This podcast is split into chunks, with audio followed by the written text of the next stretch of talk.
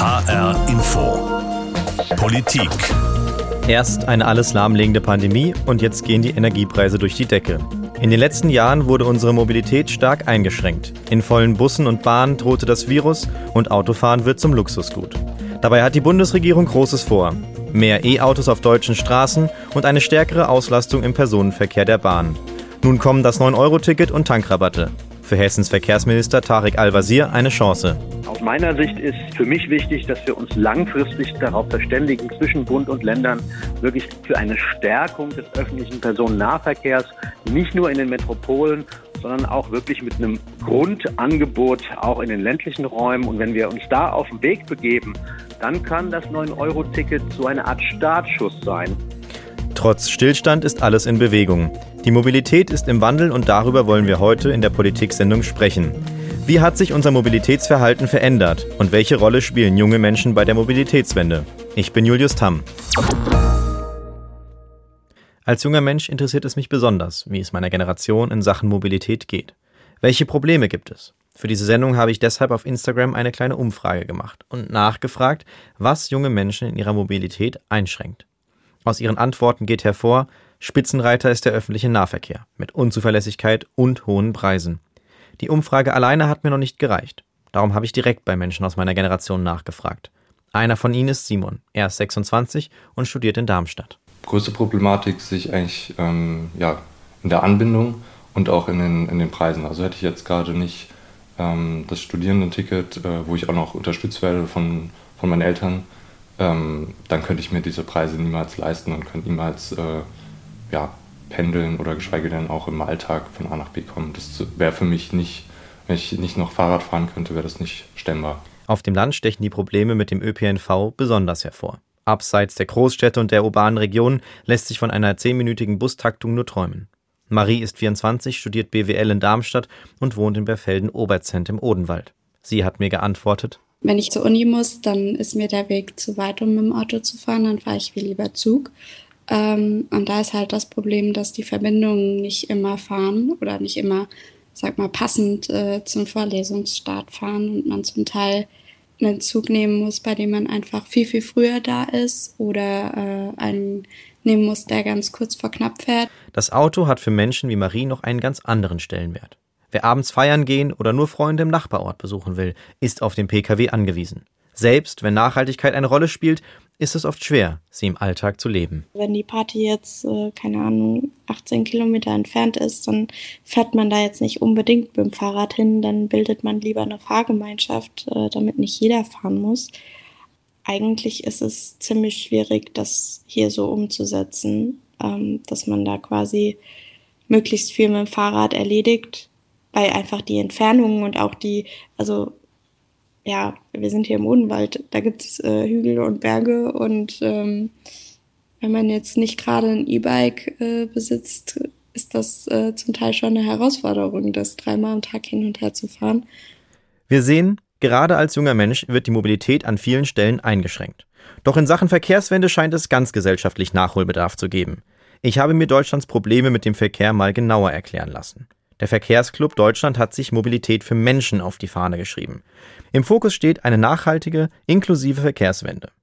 Michael Müller-Görnert ist der verkehrspolitische Sprecher des VCD und mit ihm habe ich über Nachhaltigkeit, Inklusion und Transformation in der Mobilitätswende gesprochen. Ich habe für die Sendung mit einer jungen Frau gesprochen, die auf dem Land lebt, hier im Odenwald und die braucht mit der Bahn nach Darmstadt über eine Stunde, um dorthin zu kommen. Da hat das Auto natürlich einen ganz anderen Stellenwert. Was sagen Sie solchen Menschen, wenn es um nachhaltige Mobilität geht?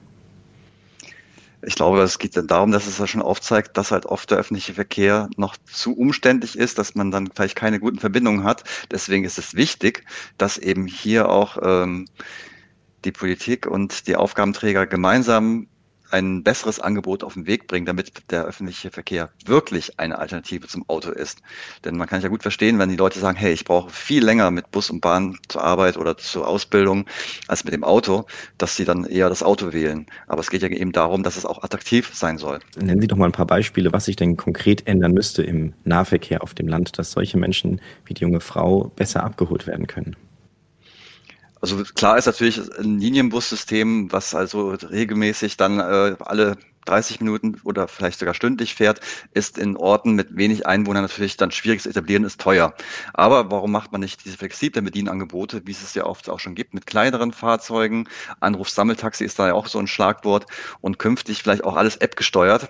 Ähm, das, was wir jetzt momentan in vielen großen Städten ja momentan in so im Test haben, dass halt diese sogenannten Shuttlebusse, die dann halt, äh, sei es Moja oder in Berlin war es Clever Shuttle oder der Bergkönig, äh, dass man halt einfach per App dann seinen Fahrtwunsch angibt und dann wird angegeben, ähm, in zehn Minuten kommt dann der Bus vorbei, sammelt die Leute ein, man fährt mit mehreren Leuten zusammen und die bringen die dann zu den jeweiligen Orten. Das ist dann relativ günstig auch noch und äh, ja vor allem die Autos werden gut äh, ausgelastet und ähm, es ist eine super Ergänzung halt zum regelmäßigen Linienverkehr mit Bussen und Bahnen. Jetzt ist natürlich ein appgesteuerter Dienst für junge Menschen kein Problem. Was machen wir mit der älteren Frau, sagen wir mal 70 plus, die kein Smartphone hat und damit nicht klarkommt und auch selbst kein Handy hat, um den Bus zum Beispiel zu rufen, der angeschlagen ist an der Haltestelle? Wie geht man auf solche Leute zu, die ja auch ein Recht auf Mobilität haben? Klar, da muss es auch Möglichkeiten geben, dass sie halt dann von zu Hause dann telefonisch so etwas bestellen können. Ähm, aber wir sehen auch, dass immer mehr Menschen auch auch mit dem Handy gut mobil sind, auch mit einem Smartphone, auch gerade viele ältere Menschen, also das erlebe ich immer mehr. Ähm, insofern, es, das gibt halt die Fälle, wo, wo sie halt eben kein Smartphone haben oder auch kein Handy, aber das werden immer weniger. Es ist ja eher, dass, dass diese digitalen Möglichkeiten oftmals noch gar nicht gegeben sind. Also dass das eher dann daran scheitert, dass das digitale Angebot gar nicht vorhanden ist, um Bus und Bahn zu buchen und sich zu informieren. Das ist, das zwar schon besser, aber da geht noch mehr wir haben ja gerade oder erleben ja gerade, dass der ÖPNV auf der einen Seite gestärkt wird, beziehungsweise gestärkt werden soll. Ein erster Anreiz ist das 9-Euro-Ticket. Gleichzeitig führen wir aber auch Tankrabatte ein, um auch Autofahrer, PendlerInnen äh, zu entlasten. Wie passt das zusammen? Das zeigt eigentlich diesen Widerspruch der Politik auf. Sie wollen einerseits nachhaltige Mobilität fördern, aber parallel wird auch die nicht nachhaltige Mobilität weiter ähm, gefördert. Ähm, das ist ja ein schönes Beispiel. Ähm, eigentlich müssen wir Energie sparen jetzt und es auch Sprit sparen, nur es besteht ja überhaupt kein Anreiz, wenn man jetzt die, die äh, Energiesteuer auf, auf, auf Benzin und Diesel wieder absenkt, ähm, weniger zu fahren oder vielleicht auch sparsamer zu fahren.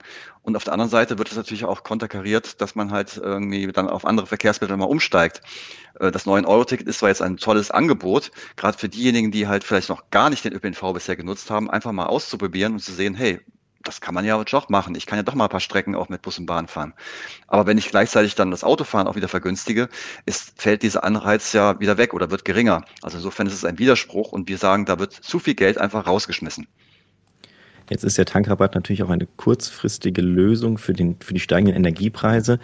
Ein demokratischer Prozess braucht seine Zeit, bis man dort halt Gelder investiert hat. Wie würden Sie denn darauf reagieren, wenn jetzt eine drei-, vierköpfige Familie mit wenig Einkommen sich darüber freut, einen Tankrabatt zu bekommen, die jetzt halt diese Lösung braucht? Also das ganze Geld, was in den Tankrabatt gesteckt wurde, davon profitieren ja vor allem Vielfahrer und Vielfahrerinnen und vor allem Menschen mit hohen Einkommen. Die sind nämlich ungefähr neunmal so viel unterwegs wie Menschen mit geringen Einkommen aber anteilig machen die Spritkosten bei ihnen kaum etwas aus. Die werden also auch über Gebühr entlastet und während das bei den Menschen, die wirklich wenig äh, Geld haben und aber auch äh, von über, unter hohen Energiekosten und hohen Spritkosten leiden, ähm, die werden nicht so stark entlastet. Also insofern, das müsste viel zielorientierter passieren. Und die Frage wäre halt, ob sie nicht dann doch direkte Mobilitätsprämie bekommen hätten, ähm, ob das äh, gerade für diejenigen, die es die es halt eher brauchen, ähm, und dass man ihnen auch ja Möglichkeit, andere Möglichkeiten noch bietet, wie sie halt anders mobil sein können. Ähm, wir haben ausgerechnet, man könnte ungefähr 28 Millionen Fahrräder auch äh, finanzieren mit dem Tankrabatt. Das wäre ja auch vielleicht eine Maßnahme gewesen. Jetzt haben Sie einen Aspekt angesprochen, äh, Menschen mit einem geringeren Einkommen bewegen sich weniger oder sind äh, weniger unterwegs. Können Sie darauf nochmal eingehen, warum das so ist? Zum einen sicherlich auch, ähm, weil sie eben weniger Geld haben, dann schauen sie schon, welche Fahrten mache ich. Ähm, und das sind in der Regel dann so die, die, vielleicht die Berufsfahrten, wo sie mit dem Auto dann zur Arbeit fahren. In der Freizeit fahren sie vielleicht weniger mit dem Auto ähm, und sie legen halt weniger weite Strecken zurück. Welche Auswirkungen hat das dann auf diese Menschen? Also wir sagen gerade, sie sind natürlich dann auch ein bisschen äh, abgeschnitten von, vom gesellschaftlichen Leben. Und es ist gerade, was ich ja auch ähm, sagte, dass halt in vielen ländlichen Räumen oder aber teilweise auch in Stadtrandgebieten es gar keine Alternative zum Auto gibt. Je, jemand, der sich gar kein Auto leisten kann eben, der ist natürlich dann auch ab, abgehängt. Der kann dann halt nicht so viel Mobilität, mobil sein und damit äh, irgendwelche kulturellen Sachen auch sich anschauen oder halt wahrnehmen, wenn er nicht oder hinfahren kann. Also insofern sagen wir auch, das ist auch eine gewisse Mobilitätsarmut. Jetzt hat die HUK Mobilitätsstudie 2022 gezeigt, dass der Individualverkehr weit vor dem Nahverkehr liegt. Ist das eine Gefahr für nachhaltige Mobilität? Ich meine, wir sehen ja, dass also überwiegend die Menschen halt mit dem Auto unterwegs sind. Das war in der Vergangenheit so und das wird auch in den nächsten Jahren so bleiben. Aber es gibt doch schon gewisse Möglichkeiten, jetzt doch öfter auch mal andere Sachen zu nutzen. Und es ist ja keine Gefahr. Man kann, man muss ja schauen, dass es einfach auch nachhaltig abgewickelt wird. Sicherlich ist das Stichwort Elektromobilität da ein, ein Treiber, damit auch dann der individuelle Autoverkehr klimaschonender wird, weil ähm, inzwischen klar ist, dass äh, das Elektroauto in der Gesamtbilanz wesentlich klimaschonender unterwegs ist als äh, herkömmliche Benzin oder Diesel. Und äh, mit dem zunehmenden Ausbau der Energiewende und dem und saubereren Strom wird sich der Vorteil auch immer weiter vergrößern. Deswegen ist das dort wichtig, aber wir müssen generell dorthin kommen, dass weniger mit dem Auto gefahren wird, mehr mit Bus und Bahn, mehr mit dem Fahrrad und äh, ja auch mal Wege in der Stadt mehr zu Fuß zurückgelegt werden. Wie kommen wir dahin, dass das Auto eher stehen bleibt? Weil ich würde mal behaupten, dass nach zwei Jahren Pandemie äh, ein gewisses Trauma in der Gesellschaft sich verankert hat, doch lieber alleine reisen zu wollen und der Gefahr einer Ansteckung zum Beispiel aus dem Weg zu gehen.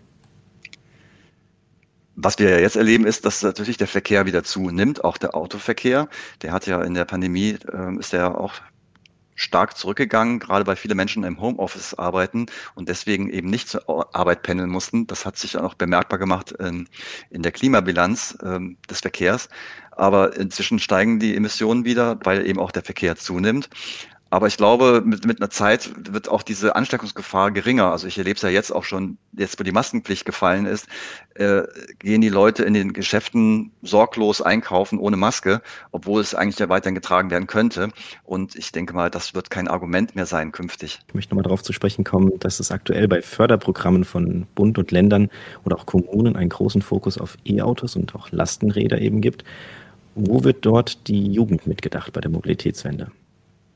Tja, die wird leider eben nicht so richtig mitgedacht. Also äh, man sieht jetzt auch wieder in dem Maßnahmenprogramm, was die Bundesregierung auflegt für ein Klimaschutz-Sofortprogramm.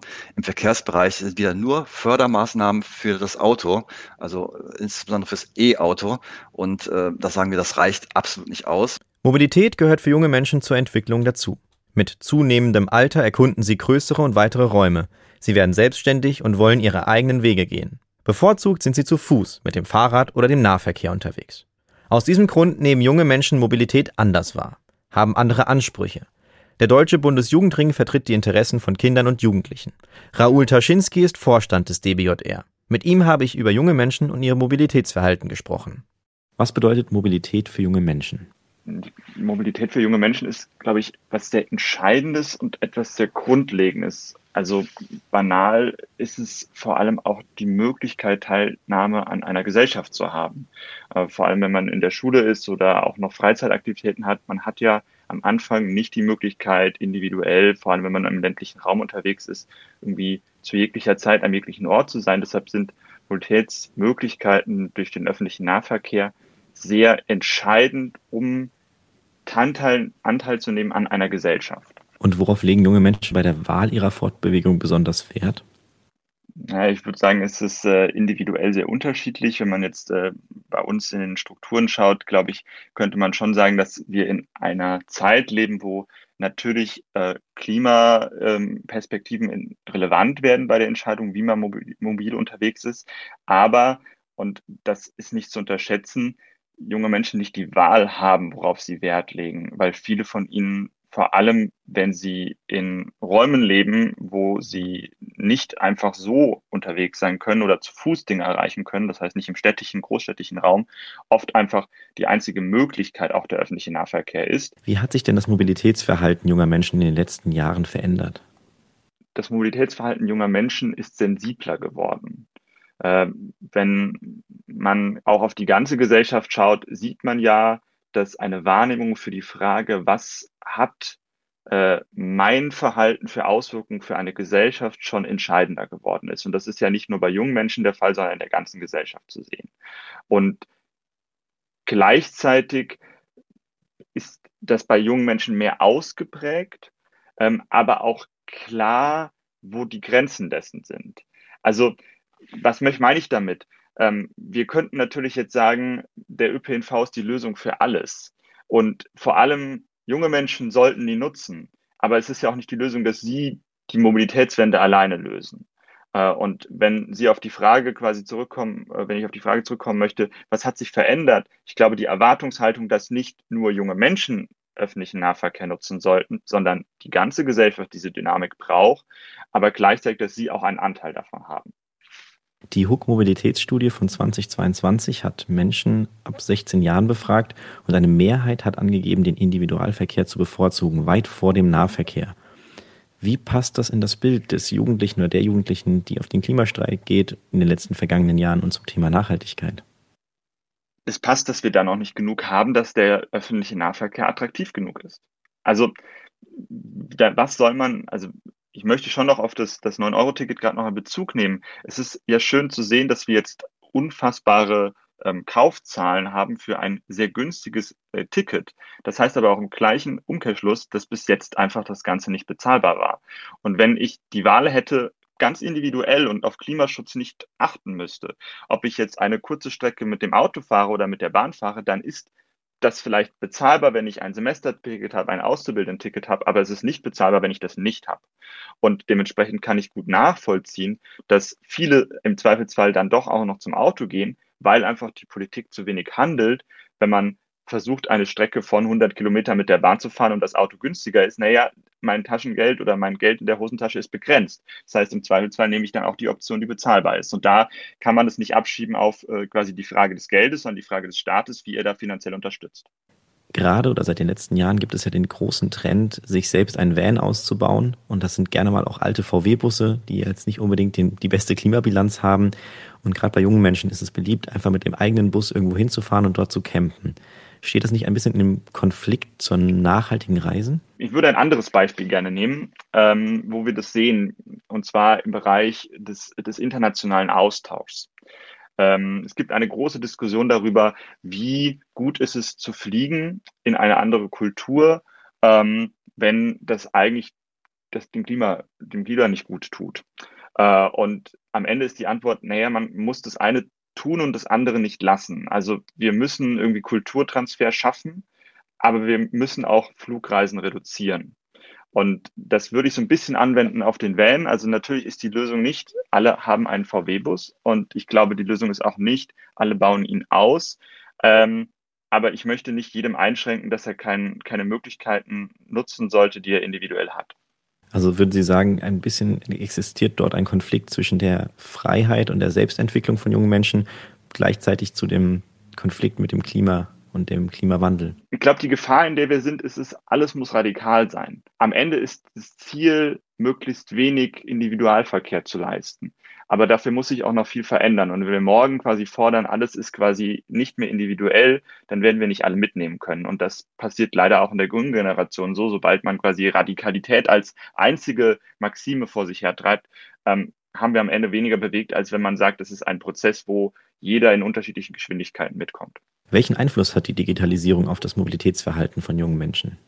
Also ich sehe selber, dass alle, alle digitalen Apps, die dazu führen, dass wir ähm, Anschlussmöglichkeiten haben, ähm, sehr dabei unterstützen. Was meine ich damit? Also sobald quasi der Verleih vom Fahrradleihsystem oder vom E-Roller zur Bahn ähm, im Anschluss gut funktioniert und das nicht nur als zwei individuelle, wo man zwischen Apps hin und her schalten muss, man weiß gar nicht, wann guter Anschluss ist. All das, wenn das funktioniert, dann führt es schon dazu, dass Digitalisierung sehr hilft beim Mobilitätsverhalten von jungen Menschen, vor allem auch bei diesem ganzen Aspekt des ländlichen Raums, wo auch einfach die Lösung manchmal ist, man hat sowas wie ein Ruftaxi oder man hat so einen Rufbus, wo einfach früher es viel schwieriger war, äh, wie finanziert man das? Und das ist ja politisch auch mal die Frage, wie ist die Finanzierbarmöglichkeit? Das sind ja Lösungsansätze, die wir früher nie hatten. Und das ist schon sehr entscheidend. Ähm, gleichzeitig, das glaube ich, ist bei der Digitalisierung auch schon sehr wichtig. Wir merken es ja auch dabei, Bahnen oder Verkehrsunternehmen, dass offene Standards total wichtig sind, dass unterschiedliche Apps existieren und es am Ende nicht ist, dass es da so Monopolbildungen gibt. Ist die Reduzierung des Autoverkehrs nicht auch einfach eine Generationsfrage? Wird es nicht einfach in Zukunft sich von selbst lösen können? Ich hoffe, äh, dass wir quasi dahin steuern, dass Autofahren einfach etwas ist, was man nur noch braucht, um große Lasten zu transportieren oder in seltenen Fällen. Ich würde es aber nicht der Generation als Auftrag mitgeben wollen, dass sie das Problem lösen. Am Ende bleiben viele Baustellen und die Frage, wer kann etwas ändern? Sogar der Automobilclub ADAC macht sich mittlerweile für das Fahrradfahren stark. ADAC-Präsident Christian Reinecke fiel erst kürzlich mit der Bemerkung auf, das Auto auch mal stehen zu lassen und lieber das Fahrrad zu nehmen. Zusätzlich führt der ADAC eine Fahrradpannhilfe für seine Mitglieder ein. Wird jetzt aus dem Automobilclub ein Fahrradclub?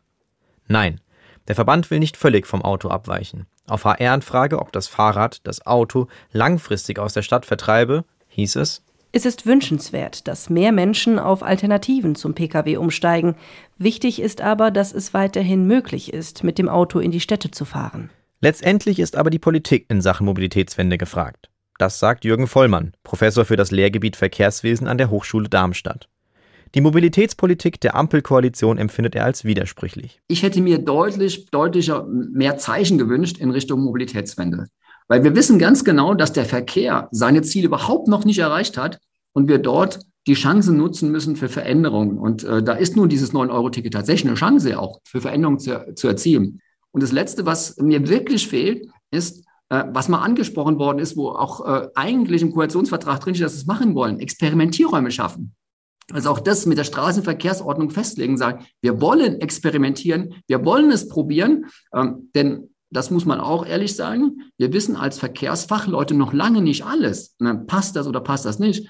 Aber wir haben eine ganze Menge Erfahrungen sammeln dürfen durch Corona. Ähm, und das ist das, was ich vom Verkehrsministerium erwarte, dass sie dort wirklich offen werden und denen, die vor Ort handeln, tatsächlich die Möglichkeiten geben, auch zu handeln. Für Lösungsansätze wünscht sich Jürgen Vollmann einen Blick nach außen. Andere EU-Staaten zeigten, mit welchen Mitteln die Verkehrswende gelingen könne. Also für uns natürlich als die äh, Verkehrsleute mit dem Radverkehr und die Nahmobilität sind die Niederlande natürlich ein, Paradebeispiel. Ne? Ähm, und einer der schönen Themen, die äh, oder einer der Dinge, die die Niederlande angehen, ist, die probieren aus und machen im Anschluss daran das Regelwerk fest. In Deutschland ist das ein bisschen anders. In Deutschland versuchen wir erst das Regelwerk zu schreiben, mit allen abzustimmen und dann wird probiert. Also diesen Pragmatismus, ja, mal zu testen und zu probieren, geht es. Das ist das, was ich mir wünschen würde. Ähm, die Einfachheit, mal was zu machen, wie auch gesagt hat dann in Luxemburg der Verkehrsminister, wir fahren jetzt kostenfrei Nahverkehr in Luxemburg, auch sowas mal anzugehen und sagen, es, wir probieren es. Ja? Das sind Dinge, die ich mir im Ausland schon anschaue ähm, und wo ich dann auch merke, es sind Dinge, die wir durchaus auch bei uns in Deutschland mal mindestens mal für Regionen testen können. Es liegt immer an den Menschen, die Entscheidungen treffen. Ist da einer, eine, die gerne was verändern würde, dann kriegen Sie das hin. Schauen Sie Paris an, schauen Sie Barcelona an, die großen Metropolen. Da ist jemand, der wollte verändern. Und wenn Sie mal reinschauen, haben die alle Erfolg gehabt, auch wenn es am Anfang kritisch war. Hm? Wir merken, Mobilität bedeutet Bewegung. Nicht nur, um von A nach B zu kommen, sondern auch gesellschaftlich und politisch. Gerade für junge Menschen ist es wichtig, flexibel und selbstständig zu sein. Sie haben oft wenig Geld und sind durch die Eltern an den Wohnort gebunden. Eine inklusive und diverse Verkehrspolitik ist der Schlüssel, um am gesellschaftlichen Leben teilzuhaben. Das gilt für Jung und Alt und auf dem Land noch stärker als in der Stadt. Das war HR Info Politik mit der Folge Mobilität im Wandel. Mein Name ist Julius Tamm. Die Folge findet ihr wie immer in der ARD Audiothek und bei Spotify. Dort gibt es auch unsere zweite Politiksendung der Woche.